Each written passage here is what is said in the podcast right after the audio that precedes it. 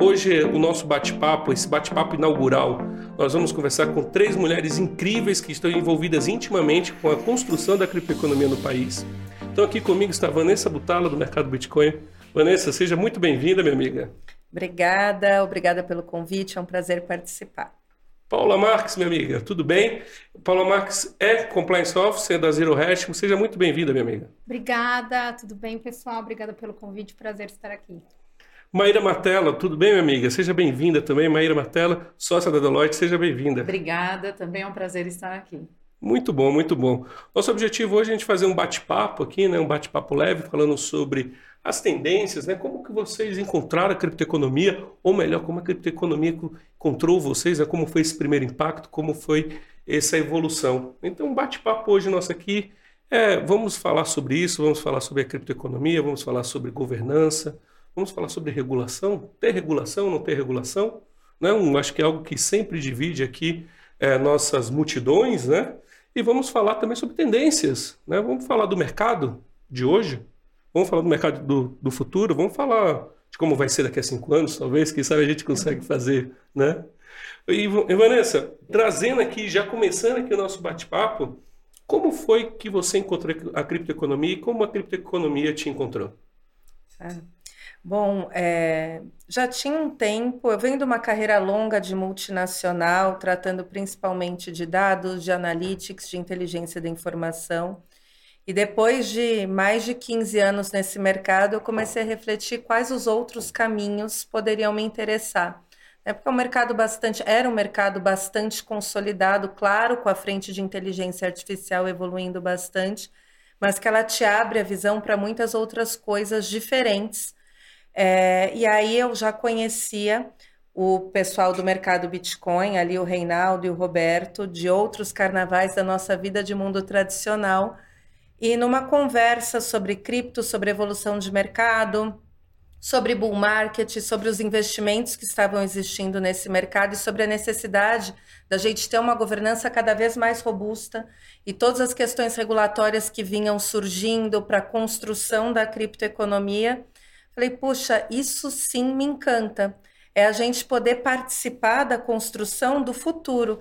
Acho que em poucos momentos, né, a gente olha para o mercado e vê a oportunidade de construir algo que seja novo de verdade, né? Que não é simplesmente uma reinvenção de algo que já existia. E que, para mim, é o futuro, é algo que eu acredito muito na criptoeconomia, nos criptoativos, numa nova infraestrutura de mercado, com menos intermediários né, participando e com segurança para o investidor. E quando eu entendi mais desse mercado nessas conversas com eles, me encantou. Eu me encantei pelo objetivo da criptoeconomia e vim para ajudar a construir. Muito, muito, muito legal, muito legal. Paula, foi assim contigo também? Como foi essa, essa jornada até chegar aqui? Foi um pouquinho diferente. Eu acho que eu falo que eu caí um pouco de paraquedas, né? Eu sou profissional de mercado financeiro tradicional, desde 2001, então sempre trabalhando em grandes bancos, meio de pagamento, adquirência, tudo. Trabalhava numa empresa em que começou um projeto para ofertar serviços e produtos de cripto para uma para os seus clientes. Participei desse projeto ali em 2020, 2021.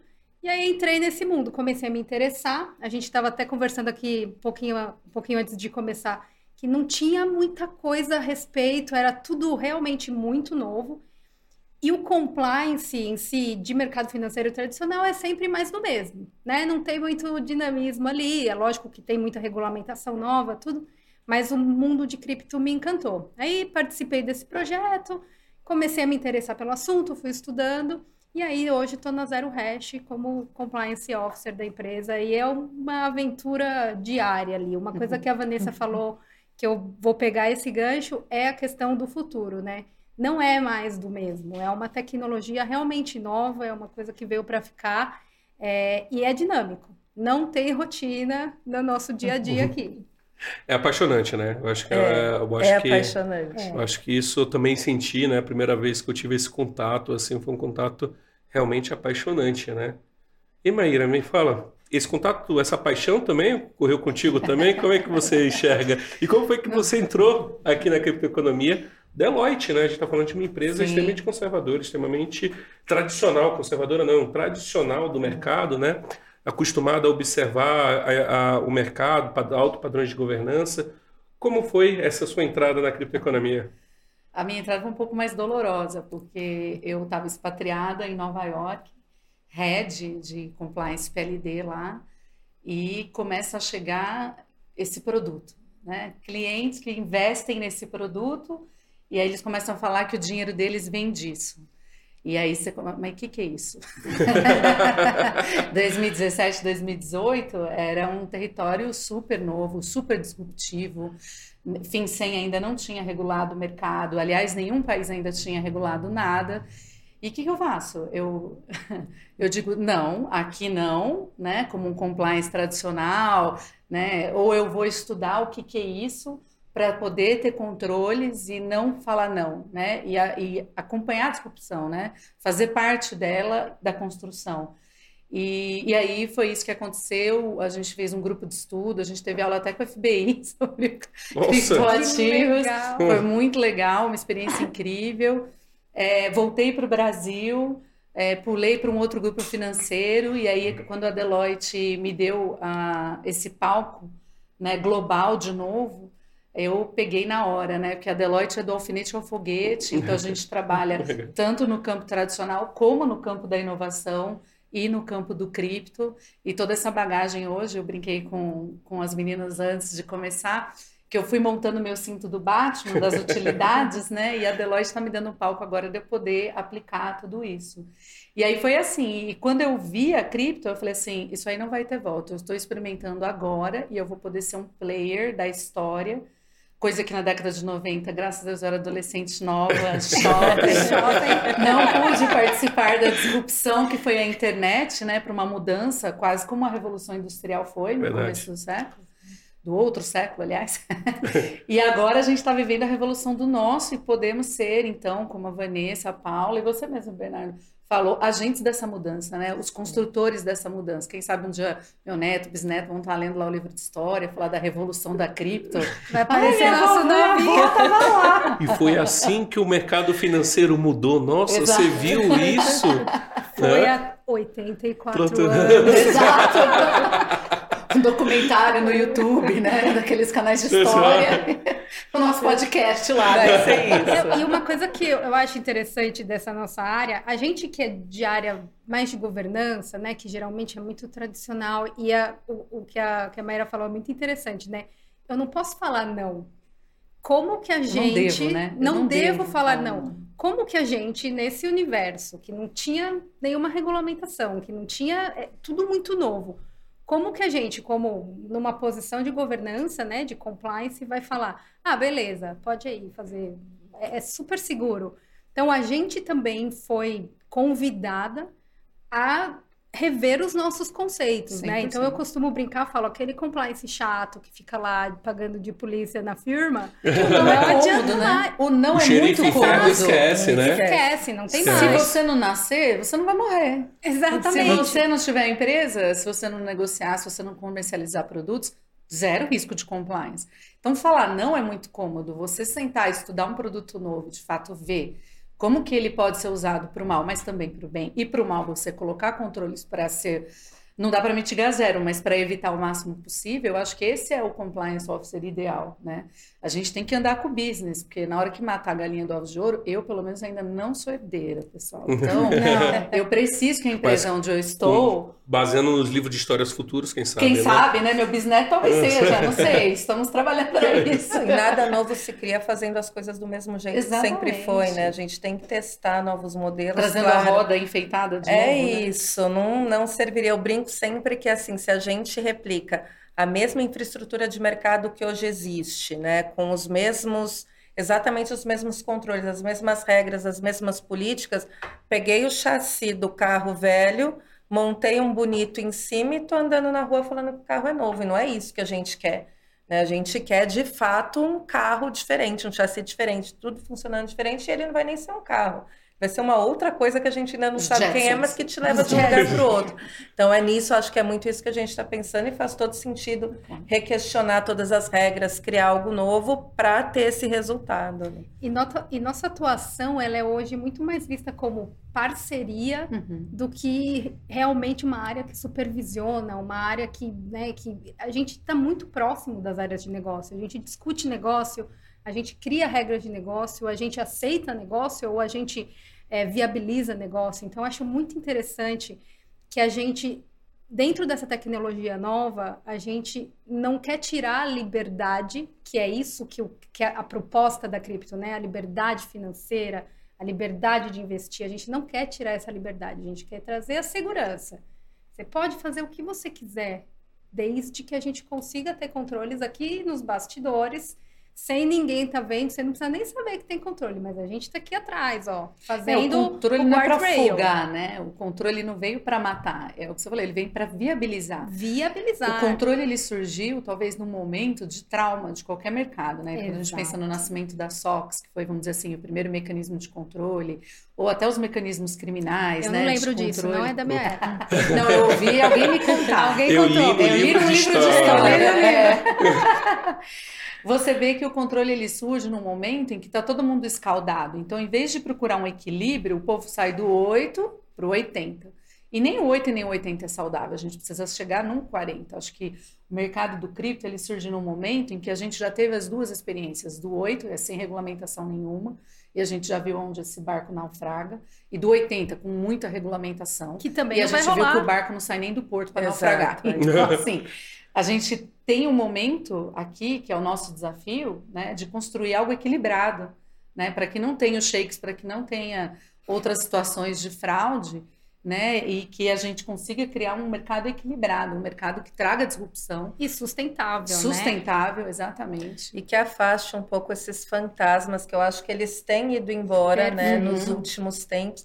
E acho que é por isso que a regulamentação foi tão celebrada pelos players do mercado Sem que dúvida. são, né, pró-regulação. sérios, exato. Porque é, tem uma discussão muito grande, assim, principalmente do- da turma que falam, né, mais cripto raiz, vou usar esse termo aqui.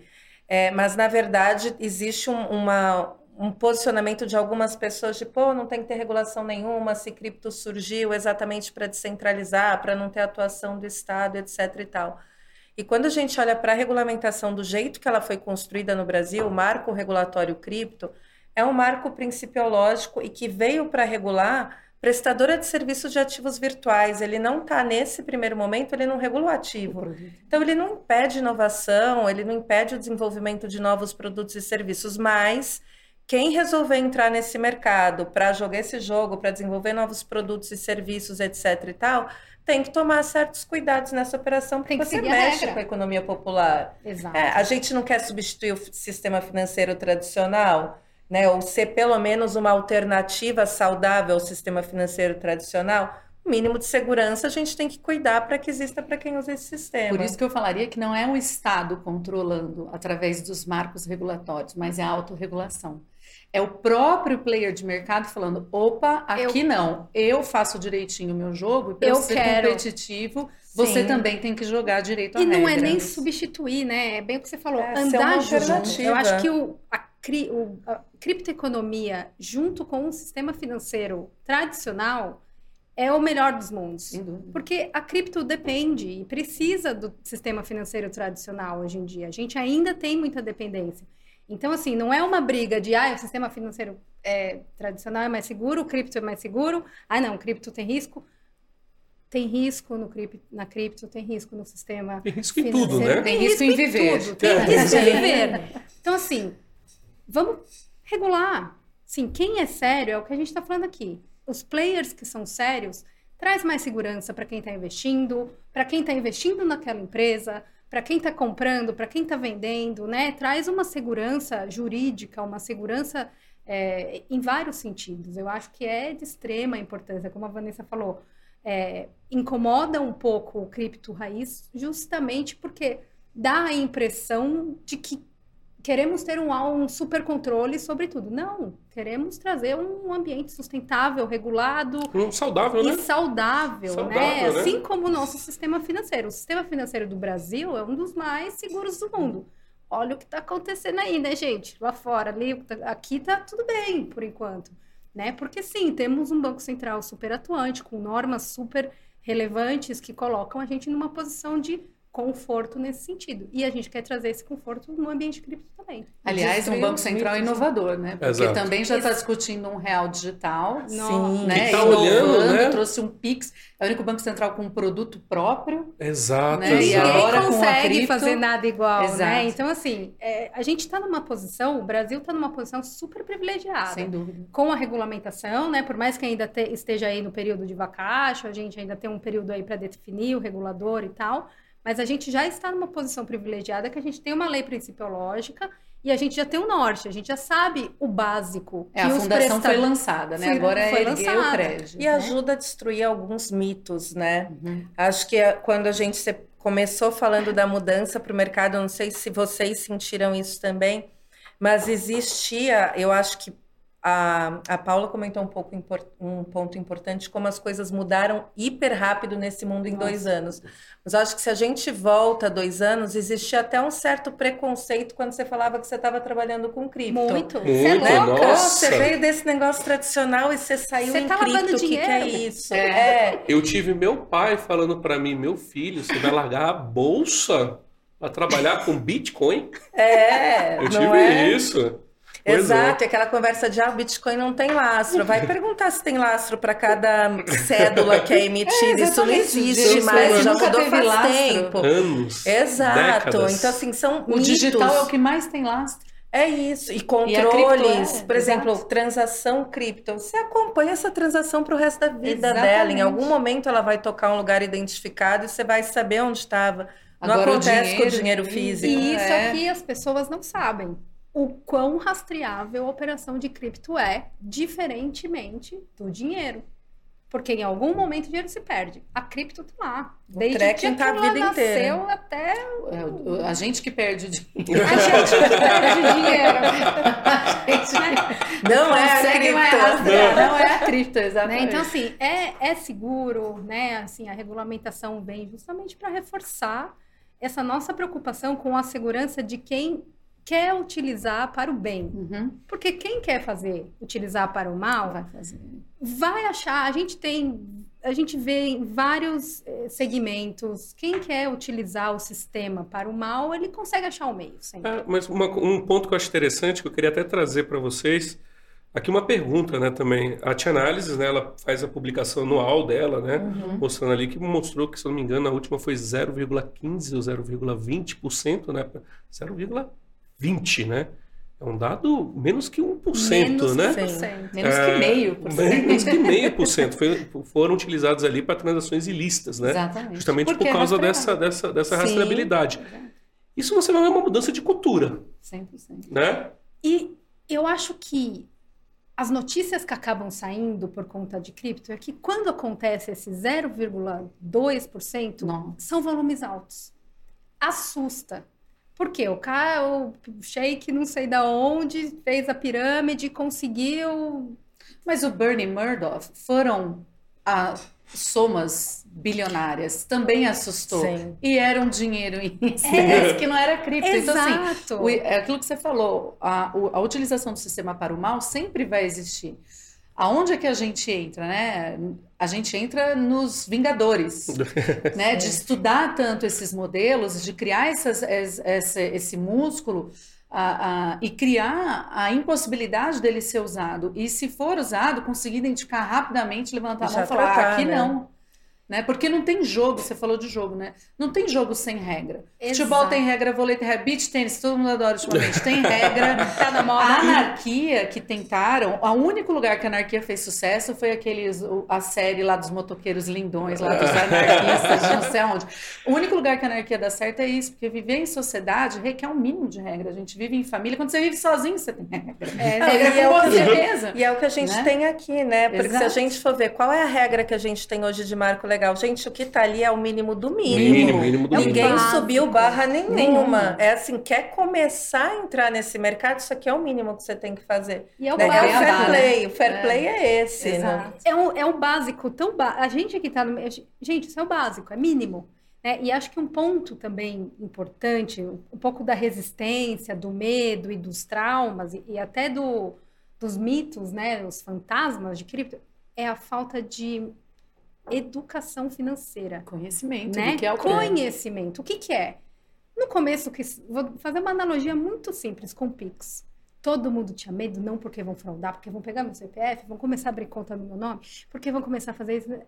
Acabou. Co- Como que tá a volumetria de Pix hoje? Ninguém mais Ah, usa. hoje, hoje, hoje, dentro da população economicamente ativa, se não me engano, já atingiu 80% da população economicamente ativa Exato. do Até porque bancarizou os não bancarizados. Bancarizou, Exato. não maravilhoso. A criptoeconomia também traz, esse- Traz essa, acessibilidade, entendeu? Então, dá a oportunidade de quem não é bancarizado também ter, abrir uma conta numa exchange com segurança, mas aquela pessoa, tanto aquela pessoa quanto as pessoas mais informadas, precisam ter acesso à- educação financeira, à informação. E esse também é o nosso papel. A gente, como empresas do setor, a gente tem muito que fomentar essa educação financeira. Ó, é mito, gente. Não é só lavagem de dinheiro aqui, não. No sistema financeiro também tem, tá? Então, assim, aqui a gente tem controle assim, assim, a gente tem um mínimo de regulação.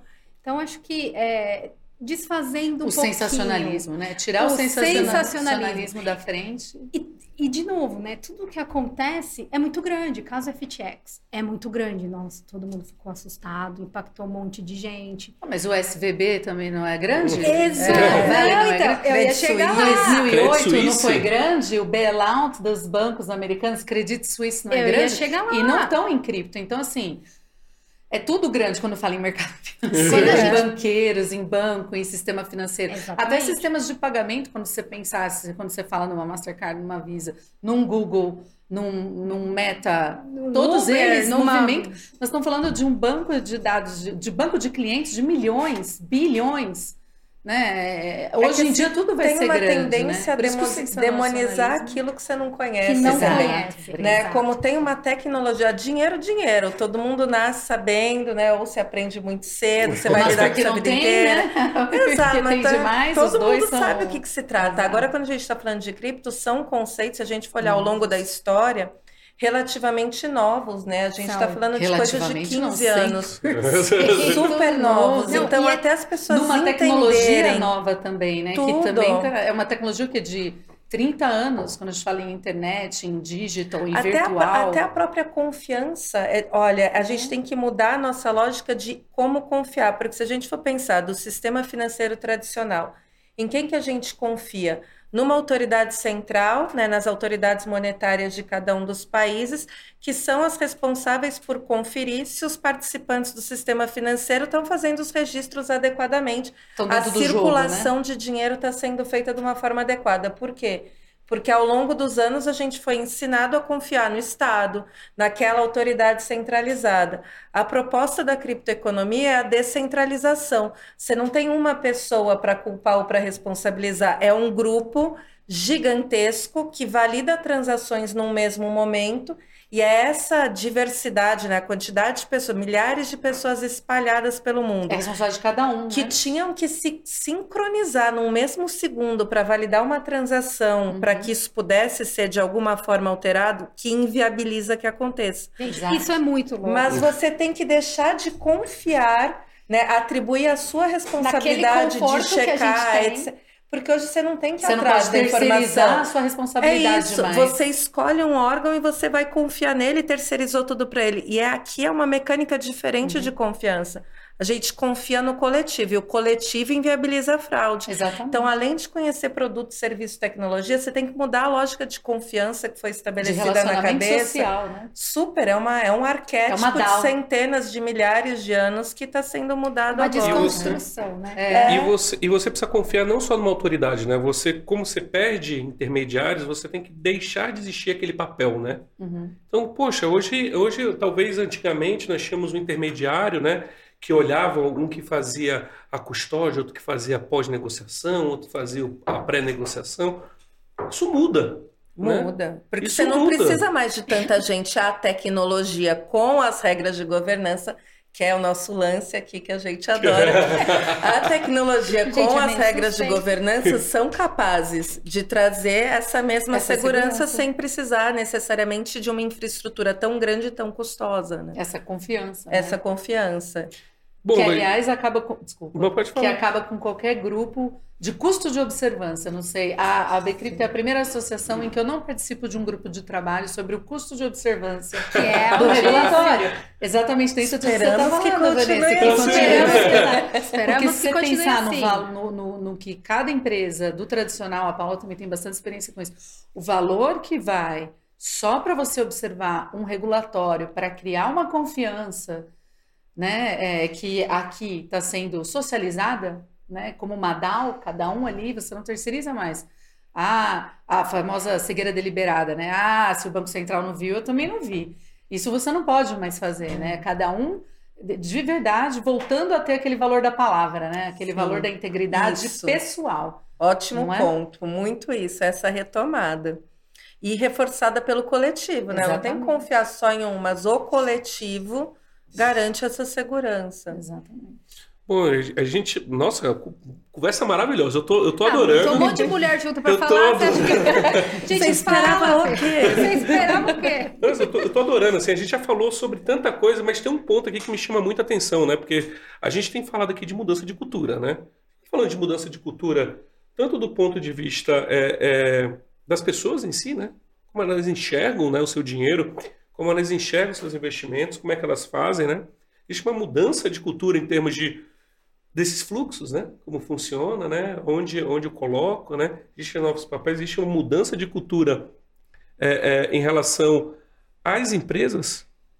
Eu acho que um ponto que vocês falaram que desse processo de mudança de cultura, um dos pontos que me chamaram mais atenção foi dentro de áreas de governança, dentro de trabalhos de governança, tem que ser diferente Sim. né? Aqui tem que ser diferente no mundo cripto, né?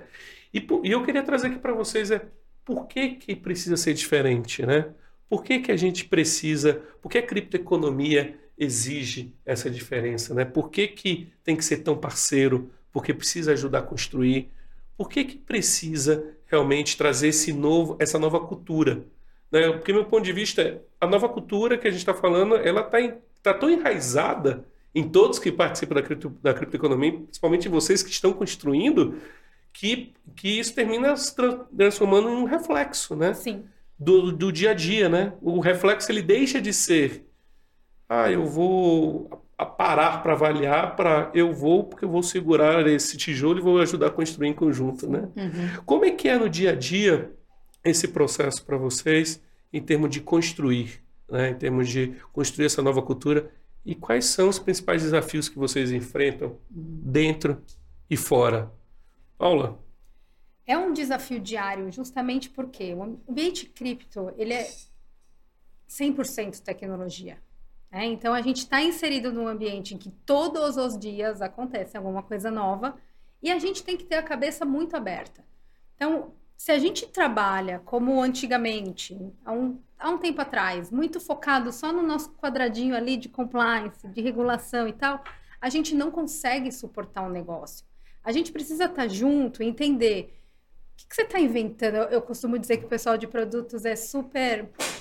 é, eu procuro dizer. é, sempre digo que o pessoal de produtos é muito criativo, né? Assim, eles- gente, aparece cada coisa doida e a gente precisa estar inserido nesse meio. E eu falo que uma empresa chegou num nível de governança legal quando as áreas de negócio começam a procurar a gente para pedir né, ajuda, para perguntar se pode, se Para inovar pode junto, né? para inovar junto. Por quê?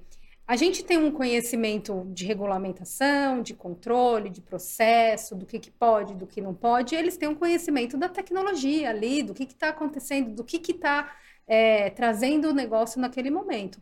Como que a gente une o útil ao agradável? Não adianta eu chegar e falar, não, isso daí não dá para fazer, não tem regulamentação. É o que a Camila falou, é muito cômodo. Né? Então, esse é, não tem mais o comodismo na nossa área. A gente é todo dia convidado a pensar fora da nossa caixinha. Putz, isso daqui não podia antes, mas como que eu faço poder agora? Como que eu consigo viabilizar? Vamos achar uma alternativa legal que eu consiga controlar, que traga segurança para todas as partes envolvidas no negócio. Então, acho que é a importância do nosso trabalho e os desafios do nosso trabalho diário são esses. Entender, entrar no mundo de, de tecnologia. Eu sou de área de direito, então imagina um advogado uhum. falando de tecnologia. Não dá, três. Então, é, gente, é, estou com três advogados é aqui. E é engraçado como nos, acontece com vocês, com certeza. De repente você está numa reunião lá com um monte de desenvolvedor falando de API. E de igual para igual, e é super interessante. Uhum. A gente acaba, isso acaba entrando no nosso dia a dia de uma forma natural. Então, acho que é, é, é, acaba sendo muito gratificante no final do dia, né? Então, acho que eu falei demais, gente. Não, mas dentro dessa sua fala, um ponto importante, além dela inteira ser importante, é a, essa. Não adianta a gente querer ir fazer o compliance depois que o produto está pronto no mercado. Se a gente não está na concepção Isso. do produto, se a gente não entende o racional por trás do produto, olha, eles estão criando esse produto com qual objetivo, para qual público, com qual funcionamento como é que depois você quer colocar a regra? Não adianta o juiz apitar e a bola está em campo e é no meio do campo todo mundo resolver sentar para entender o que, que é o impedimento. Primeiro jogo da Copa. Ah, mas não podia entendeu? bater no coleguinha. Exatamente. É, não podia chegar com uma tesourada, um carrinho desse. Ah, quebra o tornozelo dele. Se você está dentro da sala, das squads, da concepção, e isso vale para qualquer produto financeiro né? Porque tem outras coisas surgindo, é uma Sim. combinação de uns Frankenstein aí surgindo. Se você não está na concepção, você não consegue fazer esse jogo de uma forma rápida ou tão rápida quanto a tecnologia. Por que, que eles inovam tanto? Eles não param de estudar. Exato. Eles saem da faculdade, não é para tomar martini na Bahamas porque ficaram bilionário.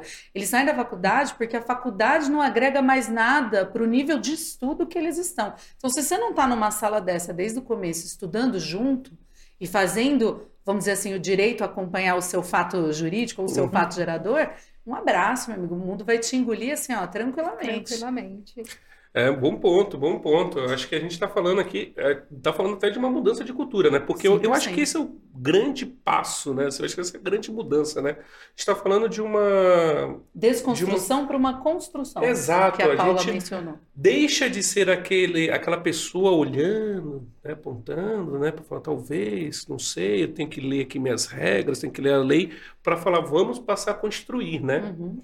Vamos e junto. E vamos né? fazer parte dessa construção, né? Vamos, vamos construir de forma conjunta esse produto, serviço. Eu acho que essa cultura que a criptoeconomia traz, né? Ela vai além, né? Sim. Aqui, você que veio né, de, de, empresas né, grandes, tradicionais também, como é que você enxerga essa, essa mudança? Como é que você observa? Isso é real? Você enxerga de fato essa, essa, essa mudança ou não? É uma percepção nossa é, que estamos aqui no setor?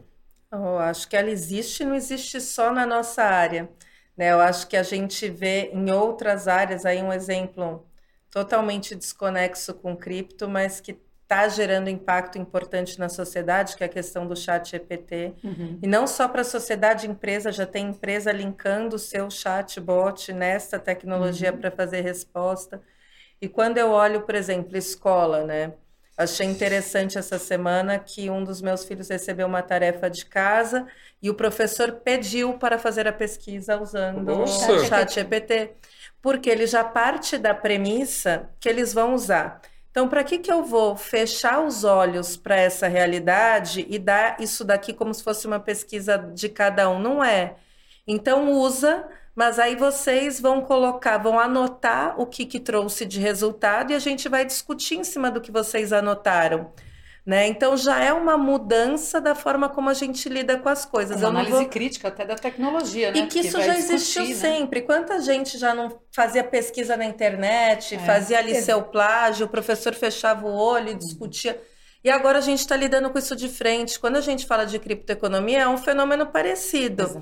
Né? Eu acho que a gente está, sim, tendo que lidar com uma, um novo mecanismo de investimento, um novo mecanismo de pagamento, de controle Fazer de economia, pontos, né? de milhas, que você tinha lá seu Exato. extratinho, agora você pode tokenizar, você pode tratar isso de uma outra forma. Então a gente está aprendendo a lidar com o que a tecnologia pode trazer de bom para a gente em todas as esferas. É na parte de educação, é na parte financeira, no meio de pagamento. Cadeia logística. É uma mudança assim que vai extrapola muito a parte Sim. financeira que a gente está O legal de você trazer o chat GPT é a diferença e o quanto a gente sofre no meio cripto, né? Como foi a aceitação do chat GPT? Assim, ó. Super rápido, todo mundo está usando. O negócio acabou de ser lançado quantos anos a gente está em cripto tentando trazer a credibilidade para esse nosso mercado. É que toca dinheiro, né? É, exato. Toca dinheiro. Toca no setor mais conservador de uma sociedade, é, né? Toca a cultura é. conservadora do, do, do da, da, da, população, que tem, ah, põe na poupancinha ali. E sim, é, é disruptivo, é uma tecnologia nova, mas é um caminho sem volta, gente. Mas, mas pegando esse ponto aqui que eu acho que você falou, falando sobre, poxa, toca no setor mais conservador da sociedade, né? Sempre foi a parte monetária da sociedade. É o órgão mais sensível. É o órgão mais sensível, né? Pode, pode ver que todos os setores da sociedade já passaram por algum tipo de evolução. Todos, né? desde a saúde, passando pelo direito também, sim. né? E o setor monetário está passando agora, né? Ah, isso, isso traz sim uma grande diferença mas eu queria trazer um debate aqui, é, um debate interessante. A gente está falando de aceitação. Né? É, dados da Receita mostram que 10,2 milhões de brasileiros fizeram operações com cripto em 2022. Um dado maravilhoso, né? É um dado maravilhoso que mostra que 5% da população brasileira, ou seja, o número é pequeno, né? Que a gente então, fala, isso que eu ia falar. O número é pequeno, mas o outro número é menor ainda, né? Que a gente, que a gente vai falar assim. Então, nós estamos falando de 5% da população brasileira realizou uma operação em cripto. Na Bolsa.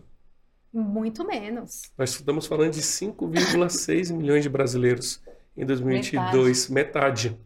Então, hoje a população brasileira, ela é muito, ela é muito mais adepta à criptoeconomia... Do que o mercado tradicional. Porque a cripto é mais acessível. A cripto, ela coloca todo mundo no mesmo, no mesmo bolo. Eu acho que a cripto ela é mais friendly com a sociedade, sabe? É muito mais fácil você abrir uma conta de uma corretora de cripto do que você abrir na B3, que o cara vai te pedir até o DNA das suas vidas antepassadas. Significa que a gente não tem controle no ambiente cripto? Não, não. muito pelo contrário. A gente usa tecnologia é um otimizado. otimizada. É uma, a gente usa a tecnologia ao nosso favor. Então a gente faz os processos mais automatizados possíveis, a gente coleta as informações que a gente precisa coletar, mas de uma forma automatizada, valida com provedores de serviço que já têm experiência, os mesmos, inclusive, que o mercado financeiro tradicional é a cultura digital, né? usa. A cultura digital, né? Exato. usa aqui, né? E não se falar que o outro controle é mais eficiente por existir há mais Exato. tempo. Vide tudo que a gente está vendo acontecer de empresas né, listadas, enfim. É lógico. E assim, são números importantes. O Brasil, acho que é o, é o maior país da América Latina com aderência, né, com aceitação em cripto mas ainda 10, 5% da população ainda é pouco. Eu acredito que a partir acho que a próxima estatística, a estatística de 2023 vai, vai ser, ser melhor. muito melhor. Eu tenho certeza, justamente por conta da regulamentação, dessa segurança, da, da, da quebra dos paradigmas que a gente está conseguindo trazer para esse mercado. É o próprio momento que a gente está vivendo, né? Você falou, pô, outros setores. Eu lembrei de um negócio, claro que são exemplos extremos, mas a gente está vivendo um momento extremo globalmente em relação ao mercado tradicional, né? É, sempre existe. Vocês lembram da gente tentar marcar consulta? Tudo tem que ser presencial, Nossa, teleconsulta gente. é um drama. Trabalho. Super. Você tinha que estar no escritório. Você tinha que estar lá. Aí veio a pandemia, que foi uma catástrofe, mas que forçou esse novo, essa mudança e que em muitos casos ela se tornou permanente. Então, assim, hoje teleconsulta Todos os grandes hospitais fazem, Verdade, todos os planos né? oferecem, né? Antes não era todo mundo que oferecia. Não voltou. Trabalho, sei que muitas empresas voltaram, mas quanta gente ficou no híbrido? Uhum. Né? No caso do MB, a gente tomou a decisão de ser permanentemente remoto, porque funcionou. Está trabalhando com digital, para que eu preciso estar lá toda hora? Né? Então, acho que alguns momentos marcantes também geram outras mudanças em decorrência deles. E a gente está vivendo tantos e com tanta intensidade, Muito, com tanta velocidade. Rapidez, né? Mudanças. Né? significativas. No core, é, No profundas em várias, várias áreas da vida social, né? A Por que gente não na criptoeconomia É também? Por que não uma isso. economia nova? no nosso último Essa só tem mostrado sensível. que não dá certo. É crise, a cada 10 anos tem uma crise global surreal. Todo mundo fala, "Ah, a gente precisa revisitar essa sociedade econômica que a gente criou. Por que não a cripto ser a solução para isso? Essa é? nova grande Essa- infraestrutura, né? de-. A gente mercado. tava De se até- fazer vida econômica mesmo, né? A gente estava até dando o exemplo lá, a gente comentou, Bernardo, a hora que você não estava, estávamos as meninas, de uma coisa assim, até de pouco tempo atrás, a gente falou quando criou o Uber, Sim. que a gente falava, meu Deus, quem vai ser doido de entrar num entrar carro num de alguém que carro. se cadastrou no Aleatório, aplicativo, cara. aleatório, ninguém fiscalizou, nananã. E hoje tá aí, faz parte da vida de todo mundo e não volta mais. Pô, a gente tem, você mencionou o Pix, Com todos os riscos que existem de Que fato. existe, de que você foram carro de sendo cria- e que foram sendo criados controles, né? Você vê, hoje você já tem, não só nessa, mas em outras é, de transporte, operação, pô, você quer gravar a Alguém sua que traga a sua corrida? comida, o delivery, um iFood da vida, Super. um estranho numa moto, numa bicicleta, trazendo aquilo, a comida Que você vai comer. Exato, seu mercado. exatamente, exatamente. Pô, pra gente que é advogado, tudo isso requer, assim, um movimento, Um- né? uma, uma energia, um investimento, né? Tem toda É porque assim, você, você é autoaceitação. treinado para ser o Zé do Apocalipse, né? Para mapear O pior tudo cenário. Nosso dia a dia, cenário, né? como é que eu previno, né? É o nosso dia a dia, é É o olhar, nosso- ok, ai que lindo esse produto que você criou, como ele é usado para o mal. Então, assim, é o tempo todo você sendo psicopata dentro da sala, entendeu? É muito é interessante. Essa, a gente tem esse, né? Esse, Esse viés de procurar onde é que Ah, tá o mas pulo e do se? gato. E se? Ai, vamos. Tá cheio de memes sobre a gente aí no Instagram da vida. Bom, Que mas as amigas aproveitam, né? Eu conheci um rapaz, em 5 segundos, ó, o CPF dele é esse, ele fez isso, ele fez agora estou ficando Ele com medo. Agora começando a... Uh, aí temos uma Não. questão. Pode ir, vai fundo, o rapaz é de confiança. Capaz esperto. Ele é né? autorregulado. Vou falando um pouco sobre autorregulação, né? Que a gente, a gente falou muito aqui sobre regulação, conversamos sobre cultura. Como você enxerga que a autorregulação, né? E aqui falando, né, Bicrypto tem autorregulação desde 2020, né? Esse ano nós vamos dar um passo a mais, né? Vamos ter o selo Bicrypto, né? Vamos aqui começar a certificar as empresas e sua, e sua, sua estrutura de governança e controle como sendo, sim, né, uma empresa que está aderente ali às regras e à autorregulação da Bcrypto. Como é que você enxerga que a autorregulação ajuda nesse processo de cultura? Né? Porque você deixa né, de esperar uma regra, né, um- uma lei, você deixa, você espera- você deixa de esperar uma regulação, né, onde se existe sim um grande debate, né, é, e, historicamente, essa abertura não era tão assim, então vem, vem, vem sendo de atividades recentes, né? Eu acho que até o- o- os mecanismos, os órgãos têm observado essa necessidade de estar mais conectada com a sociedade, né? A gente acabou de falar que a gente vive uma sociedade hiperconectada, né? Então essa necessidade também os órgãos vêm, aproximam, chamam, mas isso é algo recente, né? Uhum. A gente vem falando de um histórico onde, o- onde os reguladores faziam a lei e cumpra-se. Né? Não quero entender muito se está aplicado ou não, se está redondo ou não, simplesmente cumpra, né? Isso, a autorregulação muda, né? Com a forma de olhar e cultura. Como é que você enxerga esse movimento de autorregulação e como é que ele pode ajudar nessa adoção dessa nova cultura? Eu vejo como a combinação de tudo que a gente está conversando aqui, que a gente está conversando que é cripto, ela socializa a responsabilidade do controle, vamos dizer assim, né? É um olhando o outro e não deixando o outro fazer desviar, né, da regra do jogo. É, até hoje se criou a confiança num governo centralizado para que ele faça essa supervisão. O que que acontece? Esse governo não tem recursos financeiros, de pessoas, ele não tem como se aparelhar para fazer isso. Então, o que, que o Banco Central tem feito de vai, uns 5, 7, 8 anos para cá? Ele vem terceirizando a responsabilidade dele, não só no mercado. Bom, no cripto nem se fala, né? Que não tem. Mas no mercado tradicional também. Se você olha a resolução 150 de 2021 para o mercado de sistemas de pagamento, o Banco Central terceiriza para as bandeiras todo o controle Delegou. do seu arranjo. Não é mais uma supervisão do Banco Central. Se você olha o PIX e o PIX indireto, o banco, o banco Central terceirizou para os participantes diretos do Pix todo o controle e supervisão dos indiretos, que nem autorizados pelo Banco Central precisam ser. Não, e a autorregulação, ela desonera o sistema. Exatamente. Aí vem a, a, a, a criptoeconomia e não dá tempo de esperar o Banco Central chegar nessa, nessa entendimento de falar assim, ah, não, agora eu vou terceirizar para o mercado. Porque o mercado está aí, está tá. A gente tem visto essas situações que tiram, tu- por isso que eu falei que é a combinação de tudo que a gente falou aqui, tiram a credibilidade e a confiança do investidor do nosso mercado. E se a gente não se reunir, se a gente não se autorregular, e se a gente não combinar a regra do jogo de um fair play para eliminar esses elementos que tiram a confiança do investidor, sem investidor não, Não tem, tem produto, mercado, não tem é. mercado.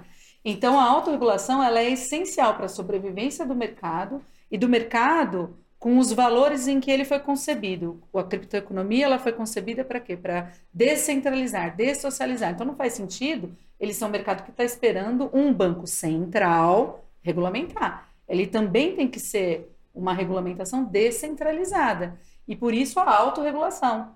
Né? E a, a, a sua identificação com as autorregulamentações diversas, e aí uma associação com a Bcrypto, a importância de ter um selo. Né? Porque quem se ah, in- identifica com a regulação que a Bcrypto está construindo, vem e se certifica no selo. Né? E aí esse selo gera essa confiança, ao Confiança. mercado. Olha, não, eu sei, ele está lá, ele tem comprometimento, ele fez um investimento, porque para ele é algo importante. que- Passou por um processo né, de avaliação. E desculpa te, te Não, não, cortar, mas Sabe E- beber água. a é a materialização do que a Vanessa falou, do coletivo trabalhando por um objetivo comum. Então, os bons atores se juntam. Exatamente. Vamos todo mundo seguir a mesma regra? Vamos todo mundo jogar o jogo da mesma forma? E aí coloca todo mundo que está ali dentro de uma associação, debaixo de uma autorregulamentação, já apto para quando a regulamentação efetiva vier. Ah, tudo bem, já estou aqui dentro mesmo, já sigo essa ah, regra de prevenção à lavagem de dinheiro, a gente já segue. Sim. Regra Ou de- seja, não é surpresa, não, Não, Não, há não, é não é novidade nenhuma. para ninguém, É, né? assim, nossa, vou ter Veio que pregar para o vigário, né? A sua regulamentação tá, né? né? Ah, vou ter Sim. que reestruturar minha empresa inteira. Não, É. não vou, porque a gente Porque já, eu já faço, já é meu BAU, né? É É business as usual. é o nosso dia a dia. E Então, isso que gera confiança para o investidor, isso. porque está no seu DNA, é a sua integridade. Sim. Volta naquilo que a gente con- conversou logo no comecinho, que volta a ter valor a sua palavra, você, né? A minha palavra, a minha honra, Uhum. volta a isso. Porque não tem como terceirizar mais, né? A cripto não, não, não pode ficar esperando esse poder centralizador. E aí a gente, como pessoa física, tirando o chapéu aqui de corporativo, Uhum. vou abrir minha conta na Exchange, vou procurar uma que tem selinho AB Cripto ou uma outra que tá lá, vem aqui, faça tudo. Gente, hello, né? Vem aqui, eu te dou rendimento de É. 52% ao mês. Não, é, É, é, nossa, Mas Não, isso aí não é nem isso só não pro é. É. que milagre Isso aí não é nem só para o mercado Gente, cripto, é, mas pro vale mercado muito. temos isso. Até o fica a dica aqui, né? Quando a esmola é muita, até um santo desconfia, gente, Exato. não existe. Não tem almoço milagre, Aliás, né? saiu uma pesquisa agora, acho que foi hoje até, depois eu até busco a fonte para compartilhar com vocês, mas que diz que 50% do, da população brasileira cairia num esquema de fraude. Sim, 50%. Porque É. justamente não tem a educação financeira, não tem a informação correta. Exatamente. Porque justamente os maus atores que atuam hoje, eles fazem mais, Mais propaganda barulho. do que os bons atores. E eles vendem a falsa ideia de que você vai ficar rico. Exato. Eu conheço gente que caiu em golpe, que pegou empréstimo para comprar cripto perdeu tudo. Falo, gente, mas por que, que você fez isso? Não, porque ele me mostrou. Gente, era uma pirâmide. Ou porque vai escolher muito. entrar numa corretora que de repente falou: ah, essa daqui me pede bem menos coisa, Hum. menos informação, está pede mais nada. fácil, é mais rápido, né? não. Cara, tudo tem seu preço. Se assim, se não tá te pedindo nada, né? Se tá te oferecendo um monte de produto que ninguém oferece no Brasil. Pô, não, acha que não tem um problema? Vai olhar. E aí é o principal princípio aí do mundo cripto é o do your own research, né? Sim. Faz a sua própria pesquisa. Né? Exatamente. Não escolha acreditar no milagre ou no- na vantagem excessiva, porque né, o barato sai caro. Olha, gente, tem vários ditados tradicionais da Que aplicação do mundo cripto. Né? Até eles são Até adaptáveis, eles né? são adaptáveis. Até eles são adaptáveis. Ô, Vanessa, mas esse ponto que você trouxe falando sobre adaptável, por onde você enxerga que vai a tendência da regulação no Brasil, né? Porque com, igual o que eu vejo, né, uma- um grande questionamento com autorregulação, com tudo isso, ainda se faz necessário ter um processo regulatório? É, eu acho que tem, pós-ma- pós-marco regulatório, é, acho que a gente não tem esse caminho de volta, né? Existe uma lei que determina a regulamentação, cria um processo de autorização, vai ter um órgão indicado, enfim. Então a gente vai ter. Não acredito que a gente tenha autorizações sendo concedidas ainda esse ano, né? Porque o órgão não foi indicado ainda. Quando for, ele ainda vai construir as regras, o mercado ainda vai ter pelo menos seis meses para se adaptar, então a gente tem um chãozinho pela frente para que isso efetivamente traga mais segurança para o mercado, né? Nesse, nesse momento, uma primeira amostra de boa vontade de que cripto no Brasil veio para ficar, que vai regular sim quem presta esse serviço, que é um ambiente de segurança, mas essa, esse selo oficial e não autorregulado, para mim só chega a partir do ano que vem. Como a gente não sabe quem é o órgão, acho que a gente pode falar aqui o que esperamos desse órgão. E aí eu acho que a autorregulação é um ponto super importante. Quanto mais. Porque, assim, da mesma forma que ele é novo para nós, ele é mais novo ainda para o regulador. E aproveitar da experiência do mercado que já está funcionando. ouvir como funciona na prática, ouvir boas práticas que já existem no mercado, acho que permite que o regulador largue de uma posição muito mais avançada, e essa é a prática do nosso Banco Central, que é um dos melhores do mundo, a gente sabe, é super Por anos, vanguardista, por anos, porque ele ganhador de faz esse diálogo com a academia, com o governo, com o mercado, ele forma uma posição bem robusta. Então, o que esperar, já adiantando que eu acho que é o Banco Central, como vocês puderam notar, A gente acha, tá, é, a gente? gente acha, é, mas eu acho que qualquer que Entendi. seja o regulador, é importante esse diálogo, entender a prática, entender as boas práticas de mercado, construir junto e aproveitar muito da autorregulação. Eu estou super com a Maíra, que eu acho que é um movimento importante. A Bcrypto já começou há anos, foi precursora nisso, está dando um passo adiante agora.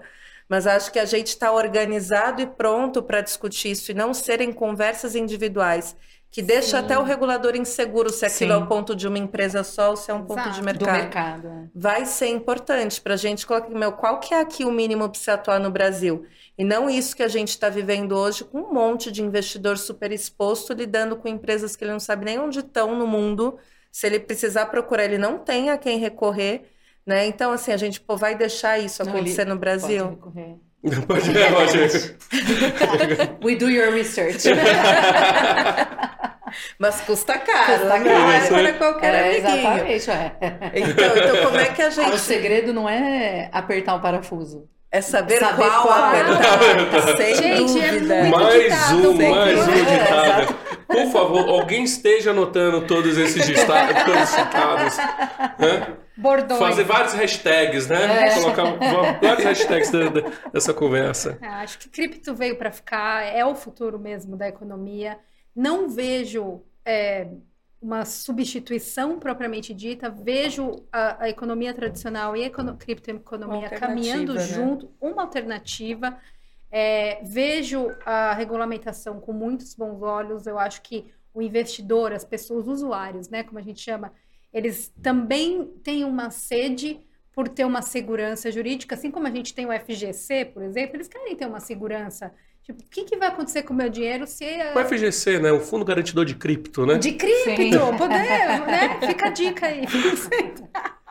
Não, deixa quieto esse, esse assunto. Vamos conversar depois sobre Vamos isso, né? Quem sobre sabe, isso né? depois. Em que momento ele combina Quem com a mecânica sabe, de né? descentralização? Da descentralização. Cuidado com esse FGC, Exato, é, pelo amor, Estão gente. todos os bancos Não, lá. não, não, não, não, entra com... Então, e isso que é Talvez importante. possa fazer parte da autorregulação. Falando de regulação e, reunirem, e né? autorregulação, quando um regulador vai definir a regulamentação deste setor, o importante é trazer as pessoas, as empresas deste setor. Uhum. Isso é muito importante. Fundamental. É fundamental. Não adianta é, nada contra, lógico, mas trazer os grandes bancos para discutir normas de cripto. Eles não estão inseridos nesse Eles ambiente estão tentando ainda. aprender junto. Sim. Então, assim, a gente que já está no mercado, né? Mercado Bitcoin, tem outras grandes exchanges, a nossa empresa, por exemplo, Zero Hash, Deloitte, que já está prestando assessoria há algum tempo nesse mercado. Como que a gente vai contribuir? E sim, estamos contribuindo ativamente para a construção de verdade. Vamos aparecer no livro de história. É, Sim. os institucionais. Livro de história. Mas, mas, os institucionais precisam né, fazer parte. Né? Acho que a gente. Eu, eu acho que é um ponto importante. Né? A gente deixou de, de ter uma discussão nichada, pelo menos há dois anos, há mais de dois anos, né? Sim. Uhum. Aí deixamos ali de ter mais ou menos 2019 para ter uma discussão global né? Sim. sobre isso. Né? É importante que todos da sociedade, todos os, todos os tipos de entidade A participem, verdadeira né? democracia, né? Sim. E aí a gente tem assunto para episódios até quando vocês quiserem, gente, porque é todo dia uma novidade.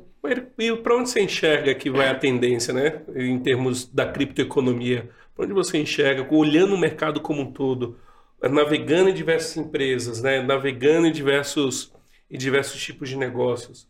Para onde você enxerga que vamos estar falando aqui de tendências da criptoeconomia? Acho que tem muitas, na verdade. Porque tem desde o real digital, que a gente vai ser o primeiro governo, né, com, com uma cripto aí, já em fase de experiência, como que isso vai ser, né? Porque nós estamos falando aqui de uma criptoeconomia que vem para descentralizar, e aí a gente tem um poder centralizador gerando a cripto, né, o, o, o ativo dele.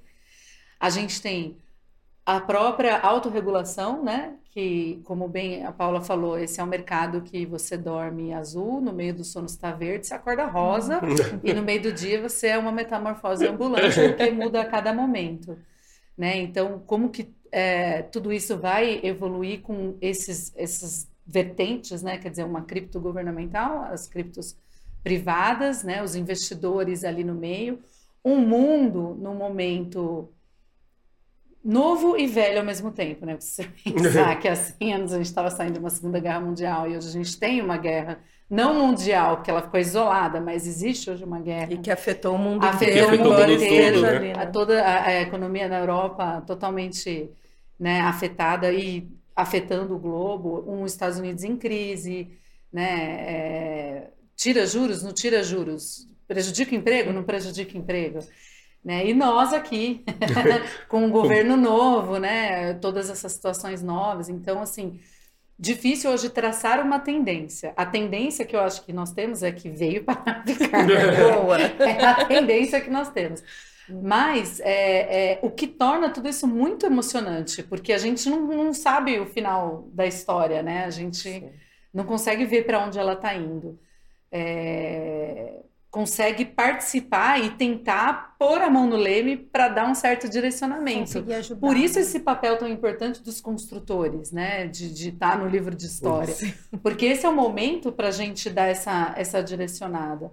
E eu acho que num sistema que está cada vez mais virtual, cada vez mais digital, e você vê outros business migrando para tokenização, né, para essa parte da economia não tradicional, né, ou a não tradicional forma de se fazer negócio, cadeias logísticas, todo o ciclo agro podendo ser tokenizado. Falando do ESG, que agora é a onda da vez, todo Gabriel Medina está surfando essa onda do ESG, e aí você vê tokenização de carbono, tudo isso, e as exchanges na parte de criptoeconomia com toda a experiência para fazer essa tokenização é, ir para frente, né? Então, acho que a tendência é a gente ensinar muitos mercados Sim. a fazerem a descentralização dos seus negócios, das suas economias e, consequentemente, terem mais autonomia e poder. Estamos à disposição, inclusive. Exatamente. Para Sempre explicar. observando a autorregulação e o selo. Sempre que precisar. Venha estamos- certificar sua cadeia logística com a Alecripto. Gente, que bate-papo gostoso. Foi um bate-papo muito gostoso. Foi ótimo conversar com vocês, assim, uma saiu daqui incrível assim, o nosso bate-papo.